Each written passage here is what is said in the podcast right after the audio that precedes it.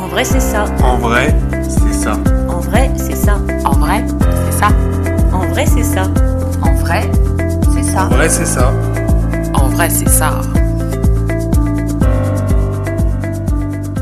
En vrai, c'est ça, le podcast qui pique là où ça fait du bien. Explorer et questionner la santé sous toutes ses coutures. Idées reçues, inconscient collectif, réseaux sociaux, Internet, autant de prismes qui déforment la réalité. Prenons le temps d'écouter ceux qui expérimentent au quotidien et racontent. En vrai, c'est ça. Bonjour, je suis Estelle Barrellon, pharmacienne et naturopathe, et je cherche avec vous la meilleure façon d'aborder sa santé. Bienvenue sur cet épisode consacré au TCA, aux troubles des conduites alimentaires. Manger, c'est nourrir son corps, lui donner les nutriments nécessaires pour vivre. C'est aussi activer ses sens, goûter les aliments, prendre du plaisir à alimenter son organisme. Mais parfois les choses ne sont pas aussi simples et l'acte de se nourrir peut devenir problématique pour de nombreuses raisons et glisser vers les troubles de la conduite alimentaire. Le trouble le plus connu est l'anorexie mentale, où les personnes cessent de s'alimenter correctement. Mais il existe de nombreux troubles, comme l'hyperphagie ou encore la boulimie. Et que dire des nouveaux comportements alimentaires, notamment chez les plus jeunes avec des évictions parfois sauvages d'aliments? Je pense aux carences de protéines ou de bons lipides, de plus en plus fréquentes, à l'addiction au sucre. Même s'ils ne sont pas classés dans les TCA à proprement parler, nous nous y attarderons un moment avec mes deux invités. J'ai le plaisir de recevoir Zoé et Joséphine, deux diététiciennes spécialisées dans les troubles de la conduite alimentaire. Avec elles, nous allons vous éclairer sur ces dérives, sur les signes d'alerte chez les plus jeunes et elles vous donneront tous leurs conseils pour agir en cas de problème. Je vous souhaite une bonne écoute.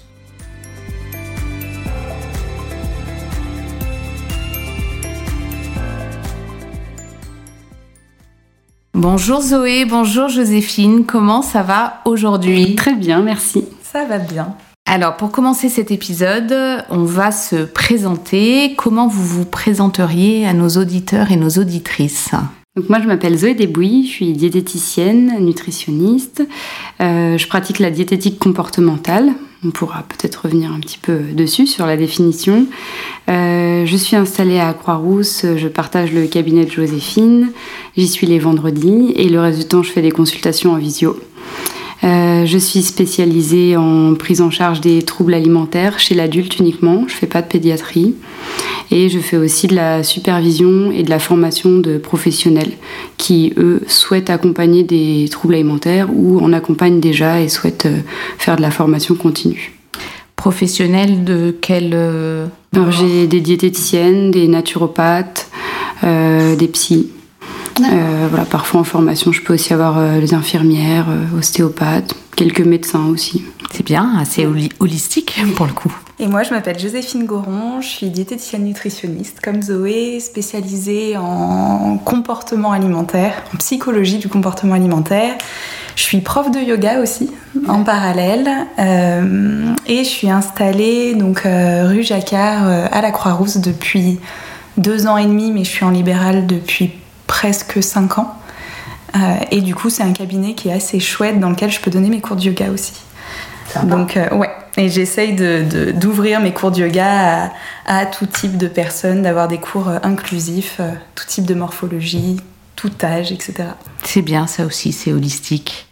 pourquoi vous avez choisi cette spécialité des troubles des conduites alimentaires? Moi, je pense que ça vient en partie de mon expérience personnelle de femme, en fait, d'avoir des préoccupations euh, corporelles depuis l'enfance, parce qu'on en reparlera, mais on vit dans une société où il y a un culte de la minceur qui est super important, et, euh, et un culte du contrôle alimentaire qui est un peu plus récent, mais qui est grandissant aussi. Et donc, euh, j'étais moi-même concernée, euh, je me posais beaucoup de questions, je pense que ça a influencé le choix de mes études pour avoir des réponses, en fait, pour comprendre comment euh, fonctionne l'alimentation, comment on fait pour s'alimenter correctement. Et, au final, ça m'a beaucoup, beaucoup intéressée, plus que ce que j'imaginais quand j'ai commencé le BTS. Et pourquoi les troubles alimentaires? J'ai fait un stage en fait en nutrition thérapeutique dans un service d'obésité et j'ai adoré les prises en charge. Donc dès que j'ai terminé mon diplôme, je me suis spécialisée en troubles des conduites alimentaires. À la base, j'étais surtout dans la prise en charge hyperphagie boulimique.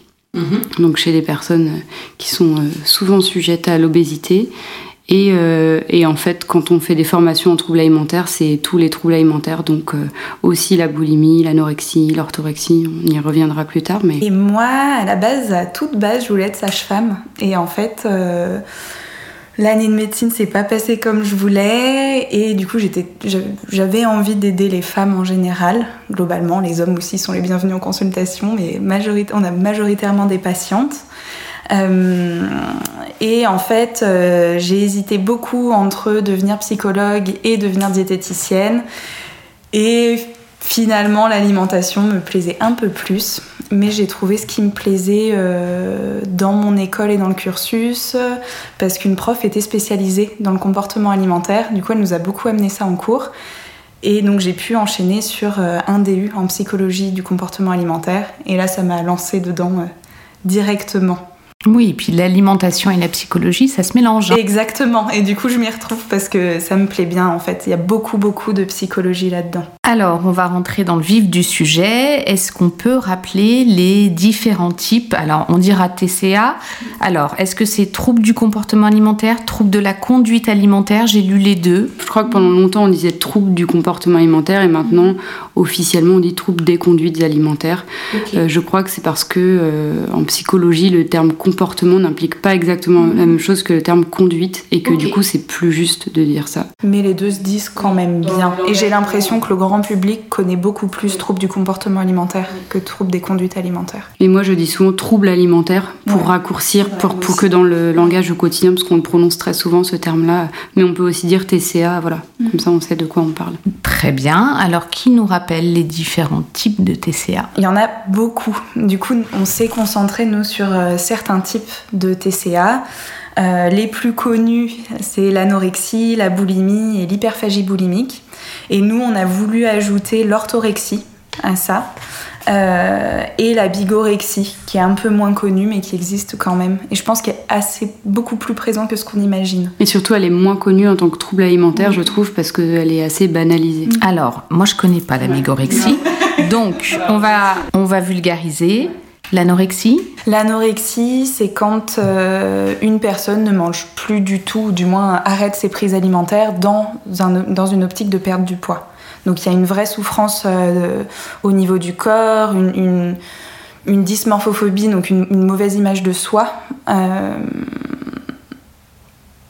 oui, avec une peur intense de, de prendre, du poids, ouais, c'est ça. Et ou de devenir grosse, ça dépend de comment la, le formule la personne mais c'est vraiment une restriction importante, l'anorexie. souvent, il y a beaucoup moins d'apports alimentaires, ou comme dit Joséphine, des phases où il n'y a plus du tout d'apport alimentaire. Mhm. Ça dépend. Boulimie, ça, ça parle peut-être un, petit peu plus Boulimie, ça peut un peu plus parler, et encore que boulimie, elle se caractérise par euh, des phases de crise alimentaire. Euh, relativement courtes, souvent on dit inférieure à deux heures, et il y a une euh, compensation derrière, c'est-à-dire soit par des laxatifs, par euh, une activité physique importante ou des vomissements. Mais il y a un autre euh, critère diagnostique dans les deux cas, c'est que l'estime de soi, elle est largement influencée par euh, le rapport à l'apparence corporelle. Mmh. Donc souvent la personne, elle a des objectifs. Mmh de perte de poids ou de maintien du poids ou de par exemple ça peut être de perte de cellulite ou de perte de masse grasse. Et en fait si elle n'atteint pas cet objectif ou tant qu'elle ne l'a pas atteint elle se dévalorise beaucoup elle a une faible estime d'elle-même en fait. Et l'estime de soi elle repose aussi sur sa capacité à être dans le contrôle de l'alimentation. Donc euh, par exemple une personne qui estime qu'elle doit jamais manger de produits industriels ou jamais manger de viande ou de fromage euh, si elle fait un écart, c'est-à-dire que si elle fait un écart par rapport à la règle qu'elle s'est fixée, euh, elle va beaucoup se dévaloriser, beaucoup culpabiliser. Et c'est là où l'anorexie et la boulimie ont des points communs finalement, c'est qu'il y a vraiment cette recherche euh, de perfection du corps. Il y, a, il y a un côté perfectionniste. D'accord. J'entends la même chose que boulimie. Manger beaucoup, hyper, phagie, mais de ce que j'ai entendu, il doit y avoir une histoire de temps. Alors, de temps et surtout de compensation. Au niveau de l'hyperphagie boulimique, il n'y a pas de, de compensation suite à la crise. Euh, chez une personne qui souffre de boulimie, si elle a une crise, elle va manger en très grande quantité et peut-être derrière aller se faire vomir. Quelqu'un qui va souffrir d'hyperphagie va manger beaucoup et ça va s'arrêter là, entre guillemets.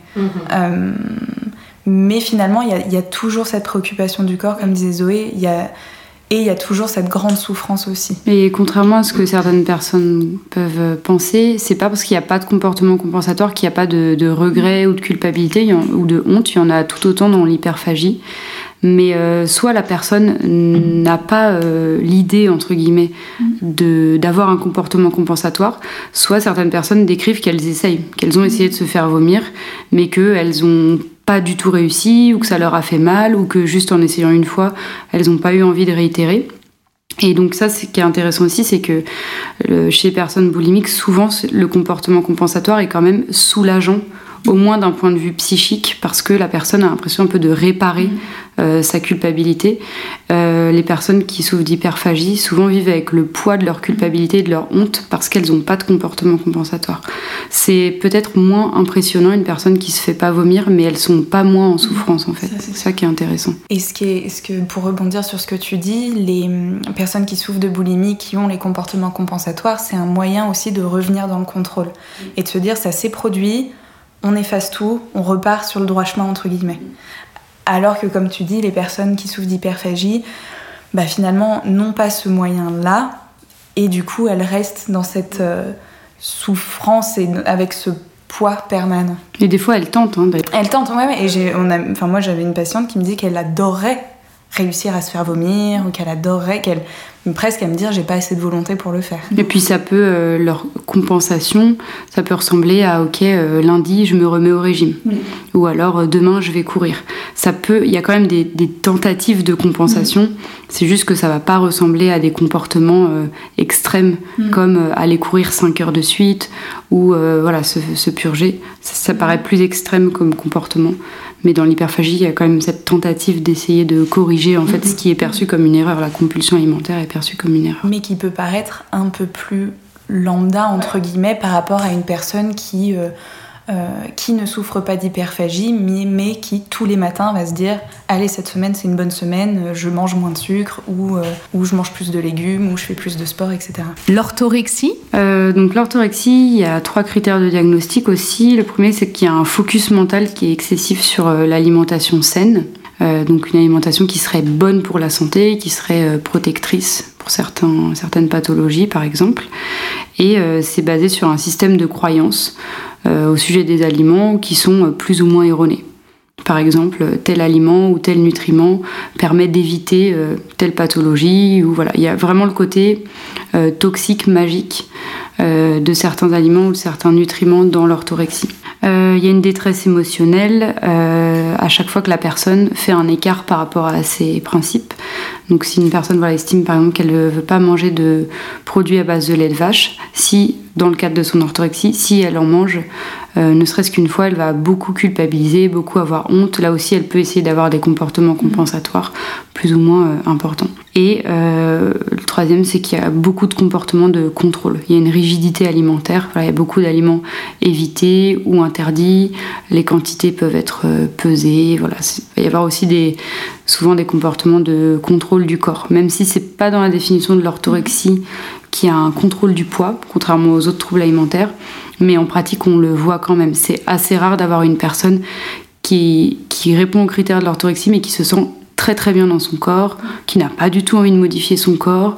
Si elle prend 2 kilos en hiver, elle s'en fiche. Ça, c'est, ça arrive, ça arrive pas en fait en pratique. Donc il y a quand même un- une préoccupation importante pour euh, l'apparence. Et une confusion parfois entre euh, l'apparence et la santé. Ouais, beaucoup de patientes qui, euh, qui glissent vers l'orthorexie sous couvert d'être en super bonne santé. Et de dire, bah non, mais c'est. Et, et d'ailleurs, même de, de challenger un peu en disant, mais c'est quand même mieux de bien manger. Oui, mais, avec un très grand mais. Et, euh, et c'est. Et j'ai, moi, j'ai des patientes au cabinet qui ont eu un cancer et qui glissent derrière vers l'orthorexie parce que de peur de de nouveau être malade. Et puis avec pas mal d'erreurs en plus, hein. ça on, a- on aura l'occasion d'en reparler, mais euh, c'est, je vous le disais en préambule, euh, à la Croix-Rousse, on a beaucoup de gens qui sont persuadés d'avoir une très bonne alimentation, peut-être parce qu'il y a beaucoup de fruits, de légumes, certes, et en même temps, il y a plein de carences, il y a plein d'erreurs. Donc ça, on aura l'occasion d'en reparler. Et c'est vrai que moi qui suis une euh, pharmacienne et naturopathe, je reçois des gens euh, en entretien et je me rends compte de ça. Qu'il y a beaucoup de confusion, effectivement, des moments, il y a des croyances, c'est ce que tu dis, des, des- ouais, et puis des comportements euh, un peu rigides avec l'alimentation. Beaucoup des, moi j'entends énormément d'évictions d'aliments. Ça, je le supporte pas. Ça, je le digère pas. Ça, ça m'est interdit. euh, J'ai lu que et voilà. Et du coup, euh, Beaucoup de j'ai lu que, de il faut que, de d'injonction. d'injonctions sans grande écoute de soi derrière. Et euh, du coup, petite précision, parce que nous, en fait, en diététique comportementale, on va beaucoup regarder la santé mentale. Et c'est vrai que la santé mentale, on en parle plus depuis quelques années. Mais voilà, nous, c'est vrai qu'en pas mal d'aspects, notre métier, il est assez proche du métier de psychologue, donc on regarde beaucoup la santé mentale. Et en fait, il y a des personnes qui, effectivement, ont leur prise de sang. euh, Il n'y a pas de problématique. Euh, le poids, du point de vue extérieur, il est dans les normes, donc personne ne s'inquiète pour leur poids, parce qu'elles sont ni grosses ni maigres. Euh, mais en fait, la santé mentale de la personne, elle peut être très très altérée si la personne est dans un contrôle euh, permanent de l'alimentation, avec beaucoup de culpabilité, elle peut manger en cachette, elle peut aussi avoir des compulsions alimentaires, c'est fréquent dans l'orthorexie, vu qu'il y a beaucoup de rigidité, il peut y avoir beaucoup de frustration. Voilà, et puis il y a des pertes de contrôle souvent. Donc la santé mentale, elle est super affectée, mais de l'extérieur, tout le monde a l'impression que la personne mange bien. Elle peut même être euh, valorisée pour ça, parce qu'elle mange plein de légumes, parce que ses assiettes sont très équilibrées, euh, voilà, parce qu'elle achète tout plein de bonnes huiles, de bons producteurs. Voilà, ça, ça peut paraître très bien, et en certains aspects, ça l'est, mais la santé mentale euh, en pâtit. D'accord. Et alors après, vous avez évoqué la bigorexie. Alors là, je suis très contente. Je vais apprendre quelque chose. En fait, c'est connu, mais peut-être pas dans ce terme-là. C'est des personnes qui sont très préoccupées par leur apparence physique, notamment par leur musculature, et qui vont, voilà, et qui vont chercher à modifier leur apparence corporelle, mais dans un objectif d'hypertrophie musculaire sur l'ensemble du corps ou sur certaines zones du corps. Et là aussi, l'estime de soi, elle est très liée euh, à l'atteinte de leurs objectifs. Et donc ça, c'est quelque chose de très fréquent euh, maintenant avec l'essor du fitness sur les réseaux sociaux. Il y a de plus en plus de personnes qui sont touchées par la bigorexie, des hommes comme des femmes. Euh, même si initialement ça touchait euh, plus d'hommes, peut-être qu'aujourd'hui ça touche encore plus d'hommes, mais ça touche aussi de plus en plus de femmes. Et il y a une, voilà, une détresse émotionnelle là aussi qui est significative tant que la personne n'a pas atteint son objectif, si toutefois il est atteignable. Et euh, dès lors qu'elle fait là aussi un écart par rapport à ses principes, il y a aussi une rigidité dans le mode de vie en fait, dans euh, l'organisation de sa journée, de ses repas, de son activité physique, etc. pour ça que c'est classifié comme un trouble alimentaire. Il n'y a aucune flexibilité. Si un jour cette personne se sent moins bien, est fatiguée, malade, c'est coûte que coûte d'y aller et de se donner à fond le plus possible. Donc c'est ce qui lie un peu tous les troubles alimentaires. C'est et la souffrance émotionnelle et le côté rigide finalement euh, derrière. D'accord, donc la bigorexie, euh, effectivement, euh, on en constate de plus en plus avec euh, ces jeunes. Alors souvent, c'est des jeunes personnes, hein, euh, on voit moins des, des personnes seniors dans ces soucis-là, avec ce culte effectivement d'un corps musclé où les gens se font mal en plus. Hein. Souvent, en plus, il y a des blessures, il peut y avoir des, des erreurs aussi au niveau sport. C'est là aussi où on classifie comme une pathologie entre guillemets dans les troubles alimentaires parce que il peut y avoir soit du surentraînement, des blessures à l'effort euh, et euh, la santé mentale euh, encore une fois elle est impactée parce qu'il n'y a pas de flexibilité. Ces personnes qui par exemple certaines ne partent pas en vacances ou partent en vacances que si euh, les conditions pour faire du sport sont réunies. Ces personnes qui peuvent décrire aussi par exemple que lorsqu'elles sont en vacances en famille, ben, les gens leur reprochent de ne pas être présents, de ne pas partager des moments parce que eux sont allés s'entraîner. Euh, Voilà, il y a des vu que c'est une pathologie, c'est-à-dire qu'il y a des conséquences euh, dans différentes sphères de vie pour la personne. C'est c'est la quête de leur corps parfait, mais de ce qu'on peut voir assez facilement sur les réseaux. Du corps fin, musclé, euh, tonique, euh, euh, et on en voit beaucoup chez les adolescentes, adolescents, euh, et de tous ces programmes aussi qui vendent un corps parfait en 30 jours, qui peuvent entraîner de la bigorexie. Puis même quand c'est pas en 30 jours, je trouve que l'idée actuelle, c'est vraiment que c'est tout à fait possible d'obtenir le corps qu'on veut. N'importe qui peut perdre du poids, n'importe qui peut prendre en masse musculaire, mais en fait, nous, on a un concept clé, c'est le poids d'équilibre en fait. Mm. Part du principe que chaque personne a une constitution euh, physiologique avec une quantité X de masse grasse, une quantité Y de masse musculaire qui est physiologique pour elle. On va essayer de faire un, un état des lieux de ces troubles en 2023, peut-être donner quelques chiffres, c'est toujours assez parlant. Bah, Aujourd'hui, euh, selon la FFAB, qui est la Fédération française d'anorexie boulimie, euh, selon eux, il y aurait un million de personnes en France euh, qui souffrent euh, bah, de troubles alimentaires, mais que plus de la moitié ne seraient pas diagnostiquées. Donc, ce qui fait quand même beaucoup de personnes. Euh, Il y a un centre référent de TCA à Lyon. Et donc ils ont euh, un site internet et euh, je trouvais quelques chiffres dessus. Euh, ils disent notamment que leurs demandes de prise en charge ont été multipliées par 3 depuis 2021 du fait de la crise sanitaire. C'est vrai qu'on l'entend beaucoup, ça a mis beaucoup de personnes qui avaient déjà soit des troubles alimentaires, soit un terrain prédisposant aux troubles alimentaires, ça les a mis très très en difficulté l'anxiété générale, le fait d'être confinée chez elle, de souffrir d'absence de vie sociale, etc. etc. Et euh, un autre chiffre intéressant, donc, qui date de 2014, mais je pense qu'il n'a pas pu être euh, réactualisé, sur euh, l'ensemble du département du Rhône, il y a eu 300 hospitalisations adultes en service de médecine et 2300 en service de psychiatrie. Donc voilà, quasiment euh, 2500 hospitalisations sur un an juste pour des troubles des conduites alimentaires. Donc, enfin, moi, ça me semble quand même conséquent pour un département, quoi. Et encore, pour beaucoup, je pense, euh, sont pas, ni diagnostiqués, ni hospitalisés, et sont souvent euh, isolés, parce que comme c'est honteux, enfin en tout cas selon ces- les personnes malades, il y a vraiment un- une honte très importante, et du coup c'est déjà un très grand pas d'en parler, de consulter. On est, on est là pour essayer qu'ils ils aient le, le déclic pour aller consulter. Justement, dans ceux qui vous consultent, quel est la, le, alors le pourcentage, peut-être pas, mais quelle est la part des, de- des différents troubles qu'on a cités? Est-ce que c'est majoritairement ceux qui vont consulter? Finalement, le plus, celui qui est axé le plus grave, c'est l'anorexie. Est-ce que c'est l'essentiel de votre travail? Ou finalement pas spécialement. Euh, non, alors les cas graves, souvent on les a pas en libéral ou alors on les a pas longtemps. Euh, donc par exemple, euh, le- les cas les plus graves en général, c'est une personne qui est en phase aiguë d'anorexie mentale. Donc elle est dans une phase où elle a un poids très bas, une dénutrition importante et euh, elle est soit dans les critères d'hospitalisation, soit elle y est presque. Et ça en général, on les a pas très longtemps parce que on demande, euh, voilà, dans les semaines, dans les mois qui viennent, une hospitalisation.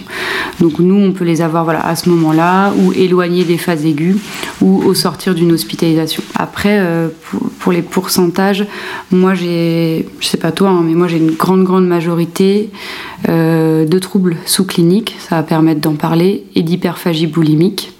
Et je crois que c'est cohérent avec les chiffres au niveau national. Il y a beaucoup plus de ce troisième trouble alimentaire, l'hyperphagie boulimique, que d'anorexie et de boulimie. Et euh, donc les troubles sous-cliniques, c'est des personnes qui ont des perturbations de leur comportement alimentaire et de leur rapport à leur corps, mais sans répondre à tous les critères de diagnostic. Euh, donc ça paraît moins grave, il y a quand même de la souffrance, une difficulté et un besoin d'avoir une prise en charge pour voir une amélioration.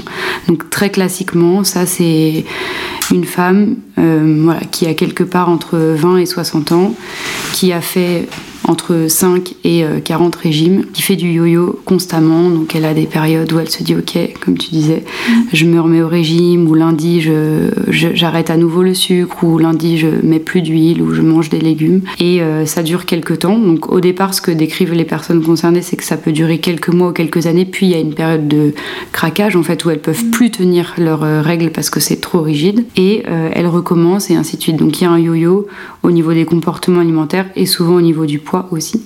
Et donc euh, ça c'est la majorité moi de ma patientèle. Et qui vient consulter parce que euh, elle s'en sort plus. Voilà, c'est ça. Ben, nous, euh, j'ai l'impression que pour toi aussi c'est le cas, c'est qu'on commence à avoir ce réseau où on a cette étiquette de diététicienne comportementale, donc les gens nous consultent alors qu'ils ont déjà conscience que euh, avec nous ils vont faire un travail différent d'un régime hypocalorique et qu'ils vont faire un travail de fond sur leur rapport à l'alimentation.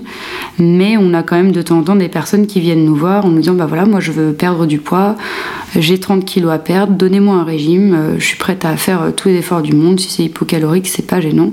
Et donc là, euh, c'est encore une autre prise en charge parce qu'on va devoir expliquer qu'on travaille pas comme ça et qu'on a autre chose à, à proposer. Et des fois, c'est pas euh, ce que la personne vient chercher. Et moi, j'ai la même, euh, j'ai la même réponse que vous. Euh, en tant que pharmacienne naturopathe, j'ai beaucoup de demandes de perte de poids que je botte en touche parce que moi, j'explique ce- cette histoire de poids d'équilibre et que je fais pas des objectifs moins 10 kilos à 6 mois. Je, c'est pas comme ça que je travaille parce que effectivement, après, ça, ça, ça engendre des comportements qui sont déviants. Mais nous, ce qu'on explique souvent, c'est qu'on connaît pas le poids d'équilibre d'une personne. Et même si on suit la personne depuis un an et qu'on connaît plein de choses à propos d'elle, on n'a aucun moyen aujourd'hui pour euh, évaluer quel est le poids d'une- personne. Est-ce qu'elle y est? Est-ce qu'elle n'y est pas? Est-ce que c'est 10 kilos en dessous, au-dessus? On- y a- Et c'est pas propre à nous, hein. il n'y a aucune technique médicale qui permet de connaître ce, chiffre-là. Donc on ne donne pas d'objectif de perte de poids et euh, on ne valide pas non plus un objectif que la personne aurait. Si- Elle peut exprimer, ben moi j'aimerais idéalement perdre 5 kilos, perdre 10 kilos, ok, c'est son droit, mais on peut pas lui dire, euh, ok, ben on va réussir ensemble parce qu'en fait on n'en sait rien. Et certaines personnes perdent du poids au cours du suivi, d'autres autant que ce qu'elles auraient euh, euh, voulu au départ, d'autres elles en perdent moins, d'autres n'en perdent pas, d'autres en prennent. C'est pas, on peut pas le prévoir à l'avance. en fait. On essaye de leur expliquer qu'elles se connaissent. Ou en tout cas, on va les aider, leur donner les clés pour qu'elles apprennent à se connaître. Et moi, comme Zoé, j'ai une majorité de, personnes qui souffrent d'hyperphagie boulimique, mais j'ai quand même de plus en plus, parce que contrairement à Zoé, moi j'ai des enfants et des adolescentes au cabinet, et du coup, pas mal quand même d'anorexie et de boulimie vomitive. Alors, comment tu fonctionnes avec ces, ces patientes qui ont des soucis d'anorexie, euh, notamment des jeunes patientes J'imagine que c'est de la dentelle, que c'est très Oui. délicat. C'est très très délicat. En, en- pour resituer, bon, moi j'ai eu que des patientes, des petites patientes anorexiques, mais il existe quand même des garçons souffrant d'anorexie, c'est important de le dire. Et en tranche d'âge, on, on parle de 12 à, 12 à 17 ans. Par là. Mais en tout cas, la plus jeune que j'ai eue, c'était 12 ans. Euh, et justement, pour répondre à cette question, euh, il y a plein de questions qui en ressortent, euh, notamment, en tout cas, moi, je me pose tout plein de questions quand je vois une patiente qui euh, souffre d'anorexie, euh, c'est déjà d'identifier le degré du trouble. Est-ce qu'elle est en phase aiguë? Comme disait Zoé, dans ce cas, je vais pas la voir beaucoup et je vais essayer d'appeler euh, d'autres professionnels de santé, voir pour qu'elle soit hospitalisée.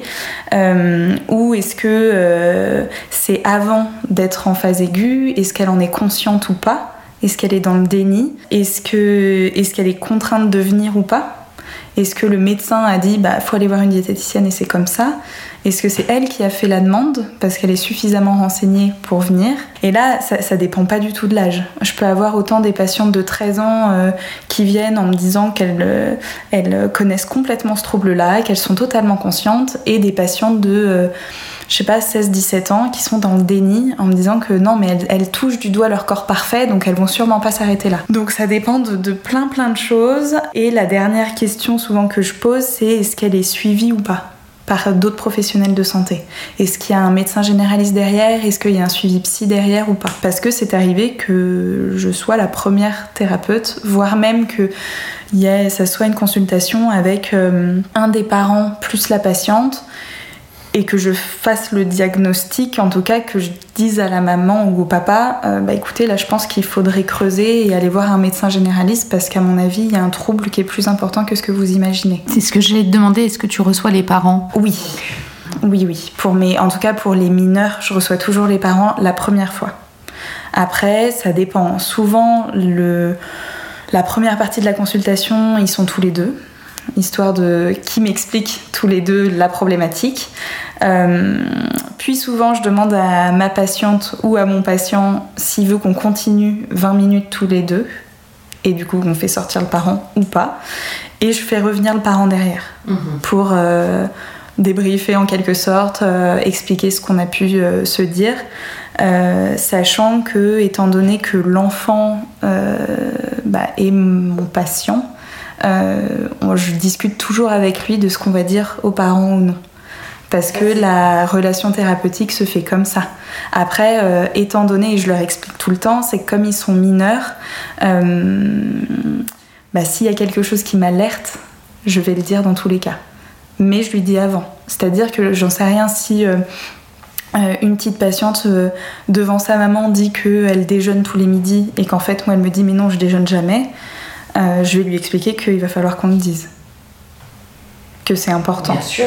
Et donc voilà. Donc en fait, je dirais que les points clés, en tout cas chez, les, chez mes patients euh, mineurs, euh, c'est d'expliquer aux parents beaucoup, parce que souvent ils tombent de haut quand ils sont pas vraiment au courant, d'expliquer beaucoup aux patients aussi, d'y aller tout doucement, de pas culpabiliser. Et j'avoue que j'informe beaucoup et j'essaye qu'il y ait un suivi psy derrière, en parallèle que ce ne soit pas suffisant, enfin en tout cas qu'il n'y ait pas que mon suivi à moi. Alors justement, j'avais une question sur euh, les signes d'appel, parce que bon, il y a ceux qui viennent vous voir, mais il y a tous ceux qui ne viennent pas vous voir.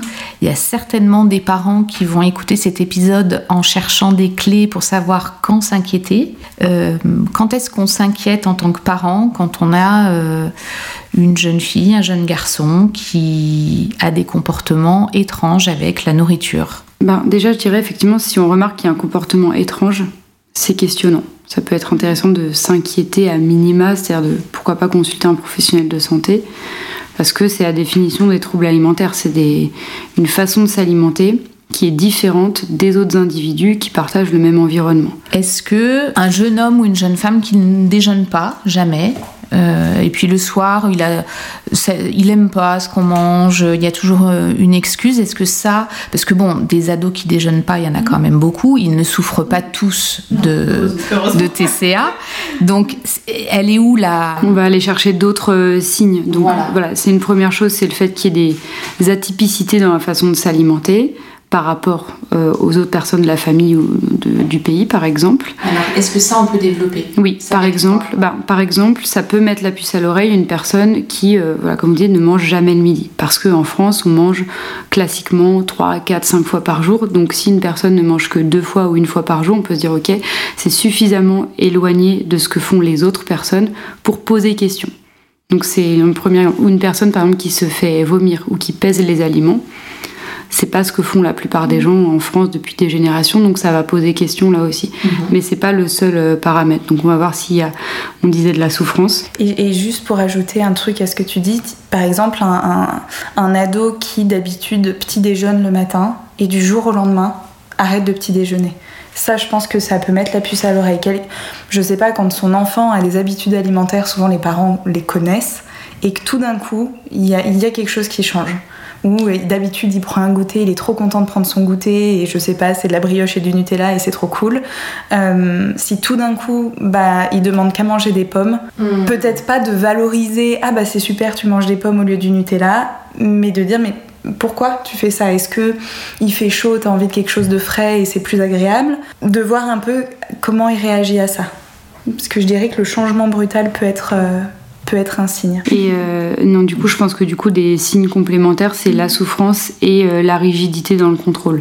Mais je pense que s'il y a ces trois paramètres-là, une personne qui change ses comportements alimentaires, qui a l'air stressée, euh, anxieuse, surtout si elle peut pas avoir le contrôle qu'elle veut, et que voilà, c'est assez rigide, il n'y a pas trop de souplesse. voilà, pour moi, tout ça, c'est des signes d'alerte. Après, on en a listé plein qui peuvent être des, des exemples très précis. Ce qu'on s'est listé c'est euh, euh, une personne qui va préparer les repas tout le temps mais qui vraiment comme si la cuisine était son espace de contrôle. Donc personne ne décide de ce qu'on mange ce soir, mais c'est cette personne-là qui choisit. Euh, de, un peu pareil pour les restaurants. Dès qu'il va y avoir une proposition de sortie, il faut que cette personne choisisse le restaurant, qu'elle ait vu la carte avant, pour que ce soit ben, quelque chose de plus ou moins apaisée quand, euh, elle y va. Euh, quand tout d'un coup, c'est ce qu'on disait, il y, a, une mise en place d'un jeûne intermittent qui est quand même très à la mode en ce moment. Euh, quand, quand cette personne va aux toilettes directement après le repas. Ça, ça pose question aussi. Et après, bah, les, les, deux derniers points importants, c'est quand il y a une prise de poids importante ou une perte de poids importante assez rapide et quand il y a une préoccupation euh, liée au physique, en tout cas une préoccupation euh, importante liée à son physique. Euh, j'avais mis aussi le contrôle des courses alimentaires.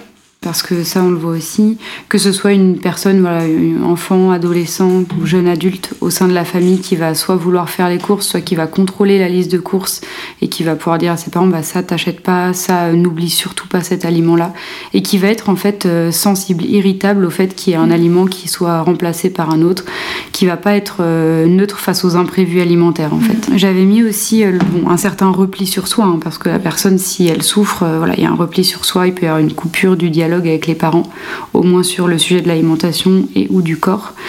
Ça peut être aussi une personne qui va commencer à avoir des centres d'intérêt très importants autour de l'alimentation euh, ou de l'activité physique, voire même choisir ses études en fonction.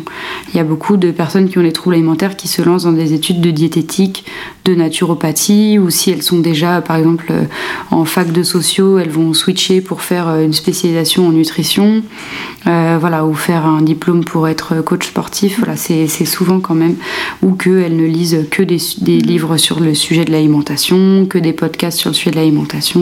D'accord. Et puis l'alimentation, c'est quelque chose qui est quand même tellement présent dans nos vies. C'est compliqué d'avoir un, un, un, rapport sain mm. à l'alimentation. On a tous expérimenté des phases où on se dit euh, mm. Bon, euh, je mange un petit peu trop de fromage ou je bois un petit peu trop d'alcool parce qu'il n'y a pas que l'alimentation, il y a les boissons. Euh, on fait tous, on passe tous par des petites phases.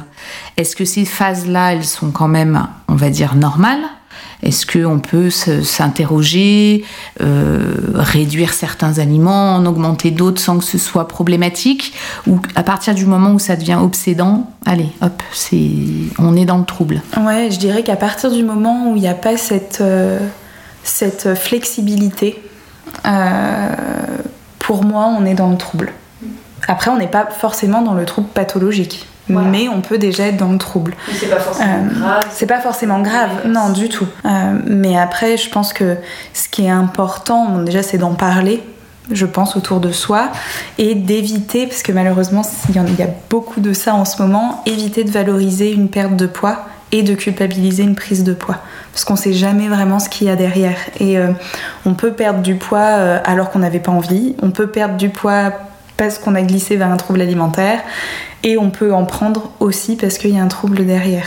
Donc de, ni culpabiliser une prise de poids, ni valoriser une perte de poids. Comment vous allez fonctionner euh, en consultation pour euh, mener ces gens à un meilleur équilibre? Est-ce que vous allez euh, donner des programmes? Est-ce que vous allez beaucoup axer sur euh, la psychologie justement? Comment, comment vous travaillez? Bah, Je dirais que c'est majoritairement de l'échange. Beaucoup, beaucoup d'échanges, pas de programme. En fait, comme c'est des patients qui sont déjà dans une rigidité et un, grand contrôle. Si en consultation on amenait du contrôle aussi, ça ferait qu'accentuer le, trouble, ou en tout cas ça ne viendrait pas aider. Euh, du coup, je sais qu'on fonctionne pareil avec Zoé, euh, de laisser beaucoup de flexibilité. Donc on, échange beaucoup, on avance au rythme du patient, euh, on revient sur des sujets s'il y a besoin de revenir. Parfois, on peut imaginer que euh, on a des étapes préétablies dans notre tête en tant que thérapeute, et bah de sauter certaines étapes, de revenir derrière, mais beaucoup beaucoup d'échanges. Et euh, tu parlais tout à l'heure de relations thérapeutiques, et je pense que déjà un des objectifs qu'on a assez tôt, c'est d'essayer de créer une relation thérapeutique qui soit la plus solide et, et gage de confiance en fait, parce que les patientes qu'on a, la plupart du temps, elles vont avoir des suivis longs avec nous, et euh, parfois, elles arrêtent pendant quelques mois euh, parce que soit elles ont l'impression qu'il y a une amélioration et ça peut être vrai, il peut y avoir une rechute après, mm. soit parce qu'elles ont une période de déni, soit parce qu'elles sont débordées par le travail, ou voilà, il y a un événement de vie ou même des raisons financières. Il peut y avoir une pause, c'est important pour nous que la personne puisse sentir qu'elle peut revenir à mm. tout moment, euh, voilà, pour qu'on puisse aller au bout du suivi. Donc l'alliance thérapeutique ou la relation thérapeutique, ouais, c'est super important. Après oui, on fait beaucoup de psychologie par exemple. Quelque chose qu'on travaille beaucoup, c'est euh, les distorsions cognitives. En fait, il y a beaucoup de gens qui ont des troubles alimentaires qui ont des distorsions cognitives. Donc par exemple, ça va être le fait de faire des généralisations. Mm. Mais ça, c'est pas propre à l'alimentation et au corps. Ça se voit très bien. Nous, on consulte, on le voit. Par exemple, une personne qui va dire euh, euh, Moi, j'ai tout le temps faim. Elle va dire tout le temps. Donc du coup, quand on va l'interroger, tout le temps, pour moi, ça voudrait dire 24 heures sur 24. Mais en fait, quand on va l'interroger en détail, ce qu'on va voir, c'est qu'elle a peut-être faim deux fois, trois fois par jour. Donc il y a cette généralisation dans le langage, où une personne qui va dire, bah là, je suis sûre que j'ai pris 30 kilos. Et donc quand on questionne, ok, vous pensiez peser combien avant, vous pesez combien maintenant mm. Et en fait, quand elle donne des chiffres précis, c'est pas du tout 30 kilos qu'elle voulait dire. Mm. Donc elle, voilà, il y a une généralisation. Sur l'alimentation ouais. aussi. Oui. Je mange jamais de légumes ou je mange trop de sucre. Oui. Ou euh, ouais, il y a beaucoup de toujours jamais. Euh, Ouais, une, une, pensée dichotomique et des propos dichotomiques, des, des généralisations. Blanc ou noir. Ouais, c'est ça, c'est la dichotomie. Donc ça, on va beaucoup le travailler. Ouais, beaucoup. Mm. Parce que ça, du coup, et d'ailleurs, c'est ce que font euh, certaines euh, psychothérapies qui sont centrées là-dessus et qui essayent de travailler que la flexibilité cognitive. Donc, nous, on essaye de le travailler aussi.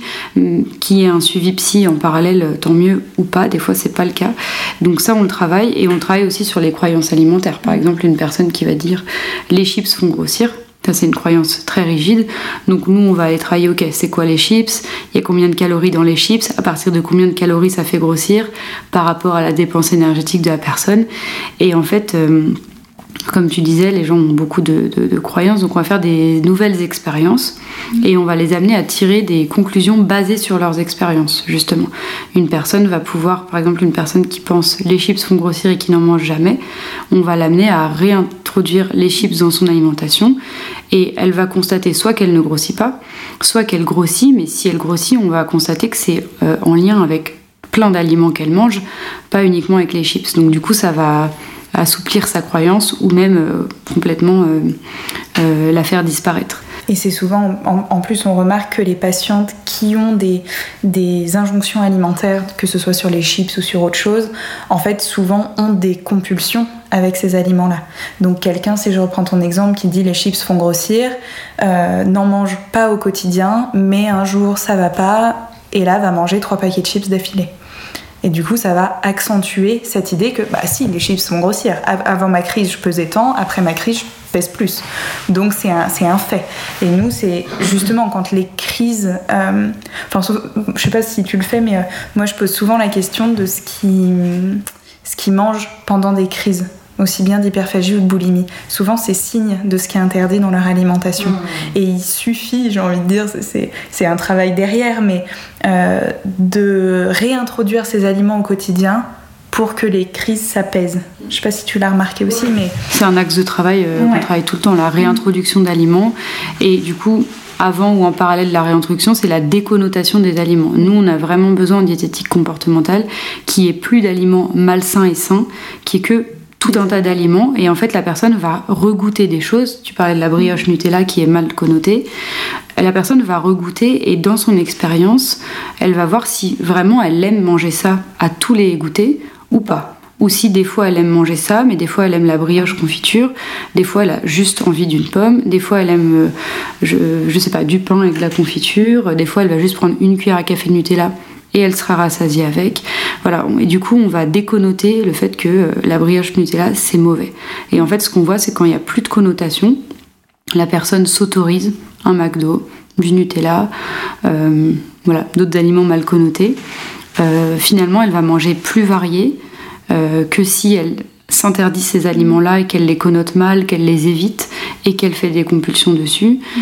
Et euh, au-delà des compulsions, il y a aussi euh, l'hyperphagie prandiale. Ça, c'est fait de manger plus que ses besoins ou de manger vite, mm. euh, avec un sentiment de perte de contrôle, mais au repas. Et pour les chips, c'est très marqué. Les gens le décrivent, même les gens qui font pas de compulsion dessus, ils disent dès qu'il y a un apéro, dès qu'on est le vendredi soir, on fait un apéro en famille ou dès qu'il y a des amis qui arrivent, je me vois manger les chips. Euh, voilà. Et, ce qu'on travaille beaucoup aussi, c'est l'écoute de soi et de, de replacer les sensations alimentaires, de les tester. Donc, qu'est-ce que la sensation de faim, la satiété, le plaisir, le rassasiement, la sensation de remplissage en fait, c'est des petites clés pour que les patients, euh, finalement, dans leur quotidien, se disent Ah bah là, j'ai le ventre qui gargouille, ok, j'ai faim. Ou Ah bah là, euh, j'en sais rien, j'ai juste envie d'un grand verre de jus de fruits. Donc de, repérer un peu tout ça pour que la prise alimentaire s'équilibre, pas dans le sens équilibre alimentaire, mais s'apaise et s'équilibre euh, dans le sens de prise alimentaire plutôt. Et peut-être petite précision, pourquoi ça, ça fonctionne, ça aussi c'est une notion clé en diététique comportementale, c'est la notion de- d'autorégulation en fait du comportement alimentaire. Aujourd'hui, on sait qu'il y a des, des- des mécanismes comme le mécanisme fin satiété et le mécanisme envie, envie rassasiement dont tu parlais. Donc il y a le mécanisme fin satiété et le mécanisme envie rassasiement qui sont très fonctionnels et à part de très très rares cas, euh, ces mécanismes euh, ne peuvent pas euh, dysfonctionner depuis la naissance jusqu'à la mort, ce qui expliquerait qu'une personne aurait obligatoirement besoin d'un cadre alimentaire. En fait, si la personne apprend à s'écouter, si elle écoute ses sensations de faim et de satiété, elle mangera jamais plus que sa dépense énergétique quotidienne. Si elle écoute ses envies et son rassasiement, elle répondra euh, à la fois à ses envies nutritionnelles, ses besoins nutritionnels, parce qu'elle va manger une variété d'aliments. Comme tu disais tout à l'heure, des fois euh, il fait chaud, on a juste envie d'une pomme parce que c'est frais, parce qu'il y a de l'eau dedans, et on peut avoir plus envie de ça que de la brioche avec du Nutella. À l'inverse, l'hiver, si on a froid, euh, qu'on a faim, bah, en fait une pomme, ça va pas répondre du tout aux besoins nutritionnels. Euh, et donc en écoutant ça, en faisant euh, de l'éducation, de l'explication et beaucoup d'expérience, la personne va réapprendre en fait à goûter les aliments, à tester différentes quantités et à voir ce qui fonctionne pour elle. En fait, en fait ce qu'on observe, c'est que euh, nos, nos patients ont- manquent de confiance vis-à-vis de leur corps, ont un manque de confiance euh, vis-à-vis de leurs sensations. Et du coup, souvent, moi, j'explique que bah, un bébé, globalement, à part exception, il va pas se laisser mourir de faim, mais en même temps, si on le force à terminer le biberon, il va nous vomir dessus. Il y a un peu ce truc-là. Et donc, c'est d'expliquer que petit à petit, on peut entretenir, on peut cultiver ces sensations-là et d'expliquer que peut-être que les adultes ont un peu modifié les sensations. C'est tout bête, mais euh, en disant termine ton assiette ou euh, euh, si tu finis pas, t'auras pas de dessert, hop, direct il y a une connotation de mais en fait j'en veux plus, mais je vais terminer parce que j'ai envie du dessert. Donc il y a un peu cette modification des sensations alimentaires et nous on essaye de ramener euh, une plus grande écoute et une redécouverte de ces sensations. Et puis l'alimentation, alors moi, c'est une, passion hein, pour moi parce que je trouve que c'est un outil, quelque chose qu'on fait trois fois par jour. Donc c'est facile de tomber dans des choses fausses, dans des choses euh, euh, compliquées.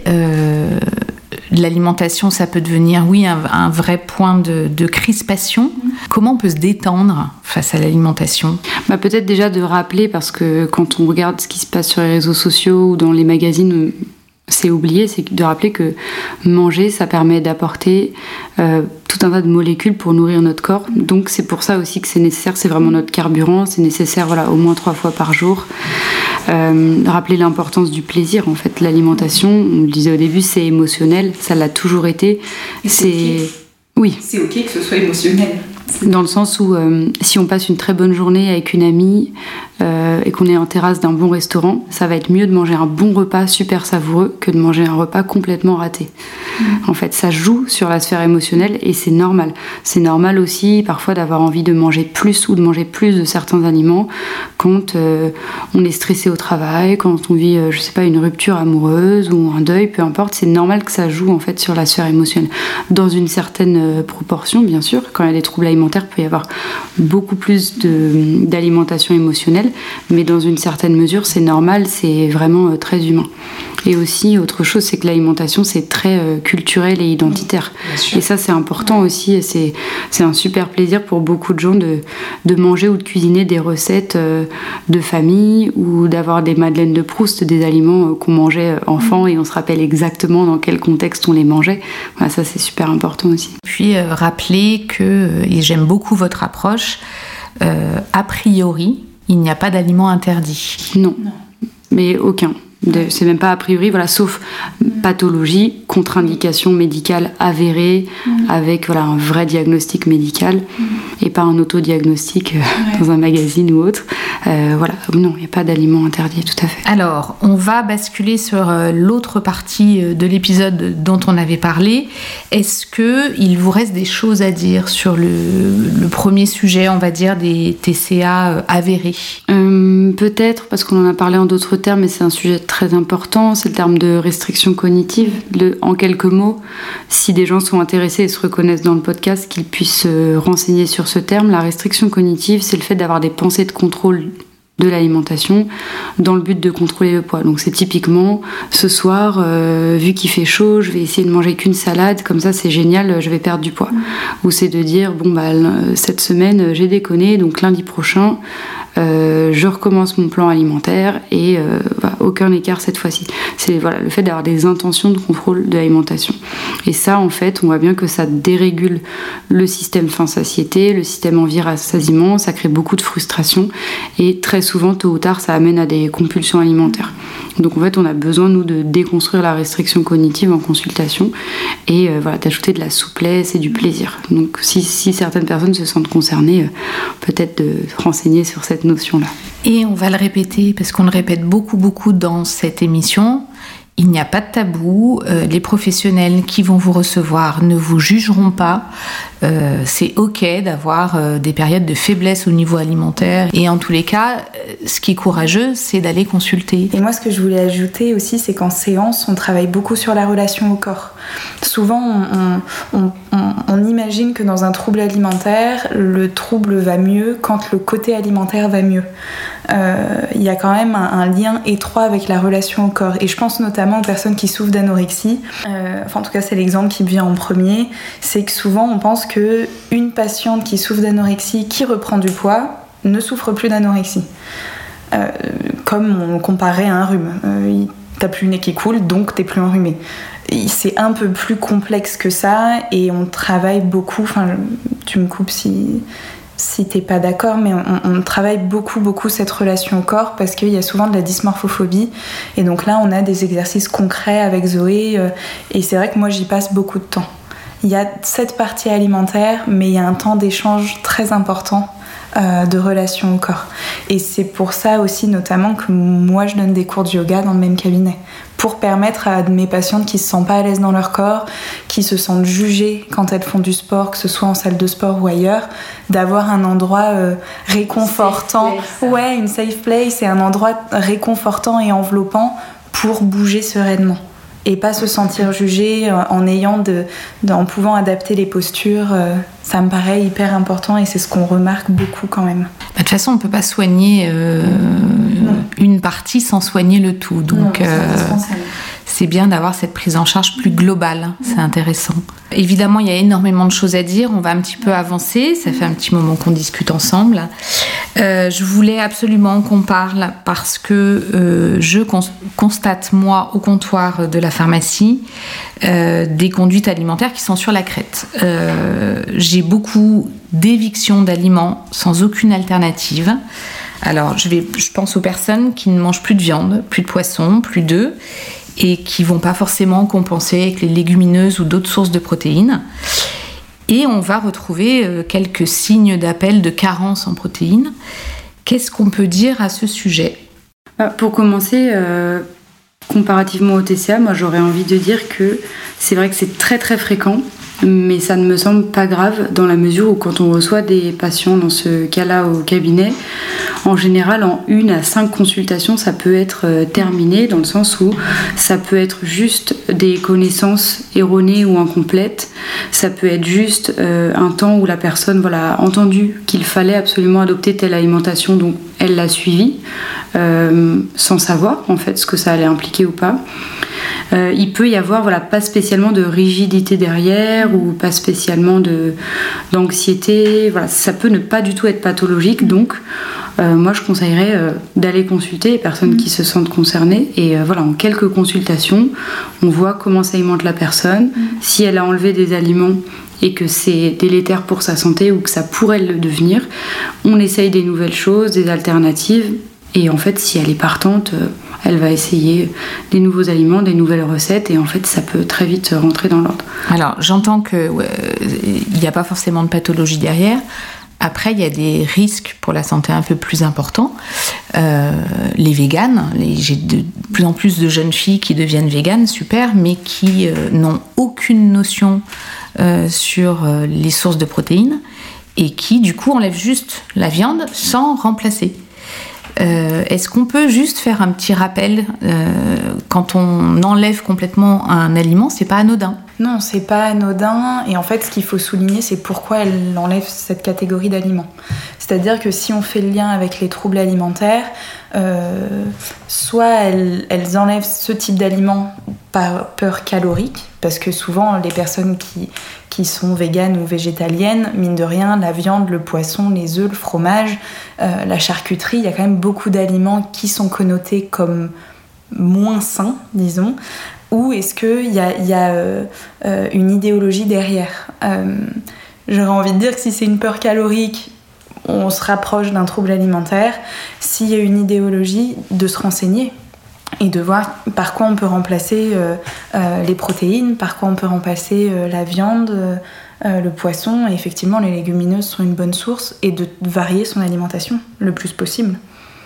De ne pas rester dans des catégories très fermées. Ce qui pose problème, c'est que les gens consultent très peu Mm. à ce sujet-là. Ouais. Euh, effectivement, les gens euh, lisent quelque chose, euh, ou même plusieurs articles, et euh, plein de bonne volonté voilà, enlèvent des aliments, des groupes d'aliments entiers, euh, et ne consultent pas pour avoir un avis. Donc c'est ça, effectivement, qui peut euh, causer problème euh, à long terme.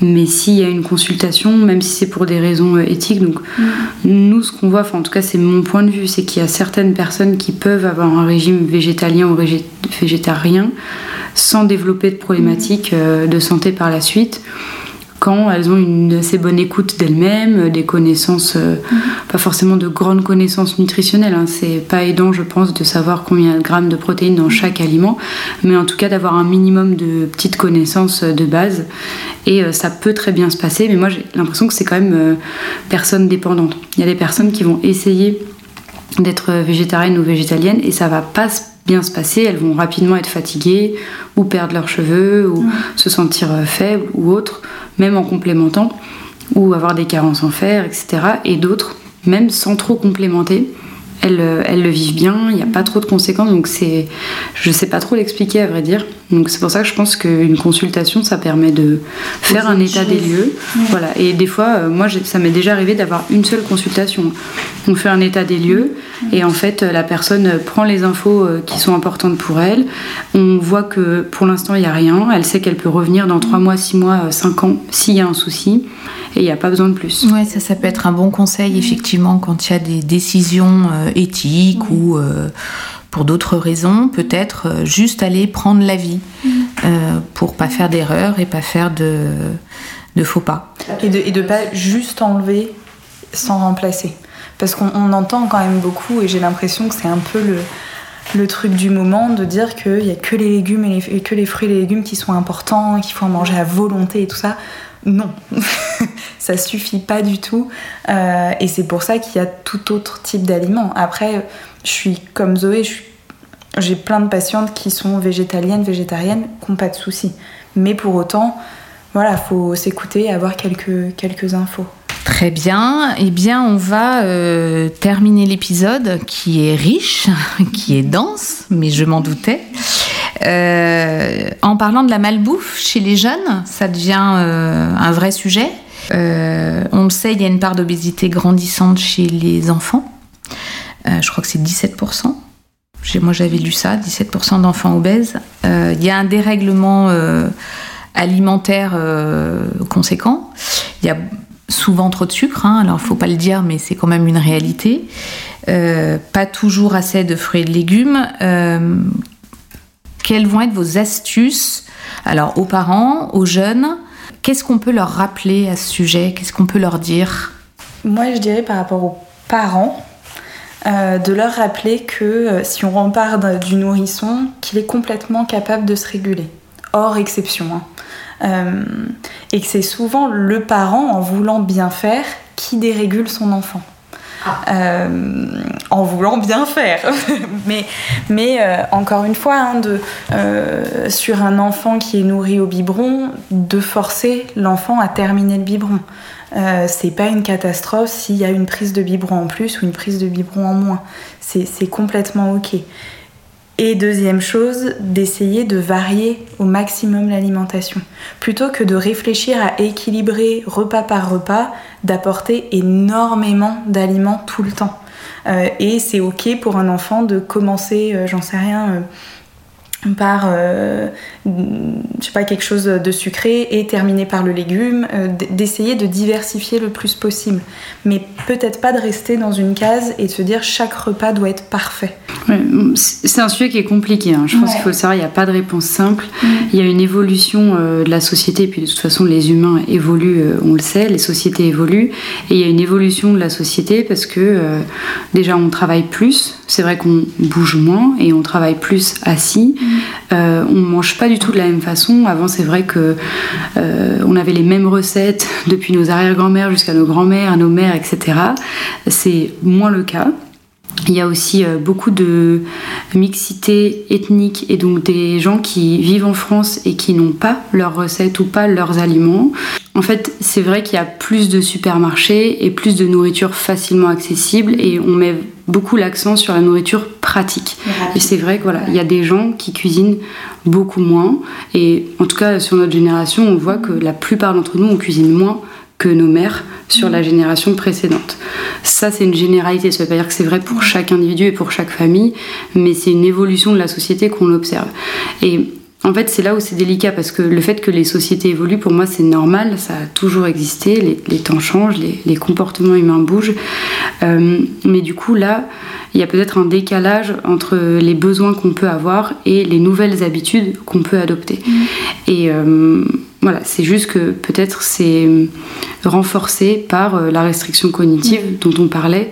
Euh, Aujourd'hui, la plupart des gens, en tout cas on le voit au cabinet, à Croix-Rousse c'est le cas, beaucoup de gens pensent que c'est très très mal d'aller au McDo, très très mal d'aller au Burger King, mais pourtant il y en a un, on le voit tous les jours. Euh, pensent que c'est très très mal euh, voilà, la brioche au Nutella, mais il y en a dans tous les supermarchés. Très très mal de manger chez Picard, etc. etc. Donc il y a beaucoup de culpabilité et de pression pour ne pas le faire, pour ne pas céder. Euh, donc, parallèlement, les gens qui ont des enfants, bah, les enfants à l'école, ils disent hein, on peut aller à McDo, on peut aller à McDo. Et donc les parents, ils sont coincés entre bah, mon enfant va un peu me faire la gueule ou va me reprocher de pas être comme ses euh, camarades si je l'emmène pas au McDo, mais en même temps, euh, j'ai pas très envie ou j'ai pas envie que ça devienne une habitude. Donc je pense que c'est très difficile. Là, on est à un point où il y a un, voilà, un écart entre les habitudes qu'on avait avant et ce qui nous est proposé aujourd'hui. Et puis, les gens bossent beaucoup aussi, c'est une réalité. Les parents bossent beaucoup, ils accordent moins de temps à la cuisine, ils peuvent avoir des solutions pratiques et c'est difficile de les culpabiliser. Mais en même temps, c'est vrai que parfois, ça peut faire perdre aux enfants euh, l'habitude de cuisiner même avec leurs parents, d'avoir une diversité alimentaire, etc. Donc on peut changer quelques petites choses, mais en tout cas, nous, on change des choses euh, en mettant un point d'honneur sur le fait de ne plus euh, connoter euh, négativement les aliments et les pratiques alimentaires parce que on en est persuadé, mais si on continue de dire euh, c'est horrible, euh, il faut absolument ne plus jamais aller au McDo, il faut absolument arrêter le coca, bah, en fait ça crispe encore plus les gens, ça les rend encore plus anxieux. Donc on va euh, plutôt essayer euh, de faire des nouvelles expériences comme on disait tout à l'heure, par exemple de dire bah, à votre avis, vous aimeriez aller au McDo euh, à quelle fréquence? Si la personne nous dit trois fois par semaine, bah, pourquoi pas essayer? Mais on va l'inviter à déguster, à se poser vraiment la question quel burger ou quel nuggets, quelle quantité?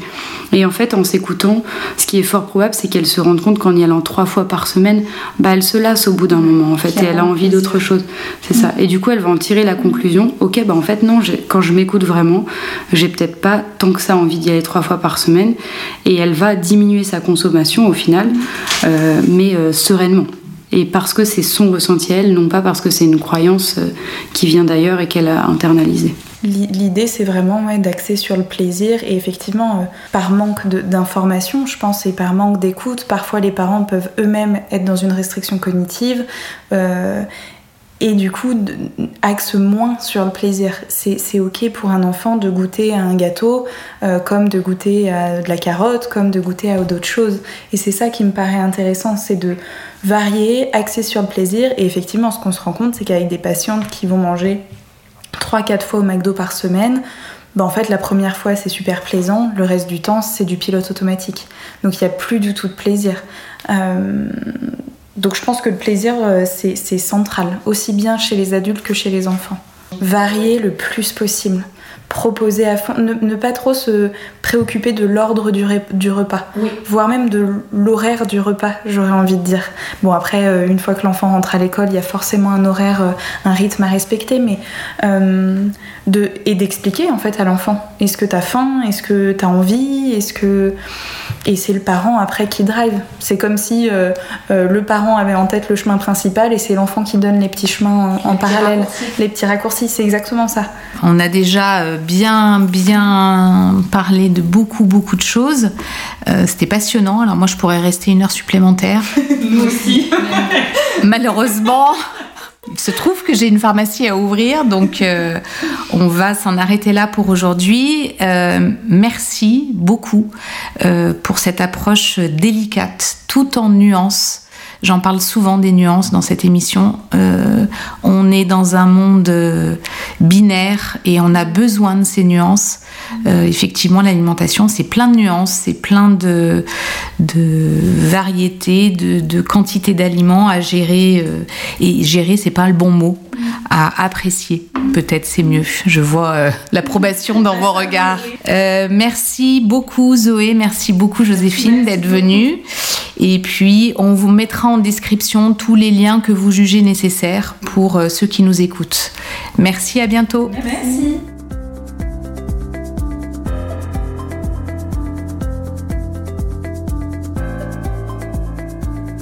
Cet épisode sur les TCA est désormais terminé. J'ai beaucoup aimé l'approche comportementale de Zoé et Joséphine, une approche tout en nuances sur un sujet complexe. Déconstruire les idées reçues, sortir des schémas excessifs avec des aliments sains et des aliments toxiques, ne pas valoriser ou culpabiliser une prise ou une perte de poids, remettre de la variété et surtout du plaisir dans l'alimentation. Et bien sûr, en cas de doute sur nos conduites alimentaires ou celles de nos enfants, ne pas hésiter à consulter des professionnels de santé diplômés. Merci beaucoup pour votre écoute et je vous dis à bientôt pour un nouvel épisode d'En vrai, c'est ça.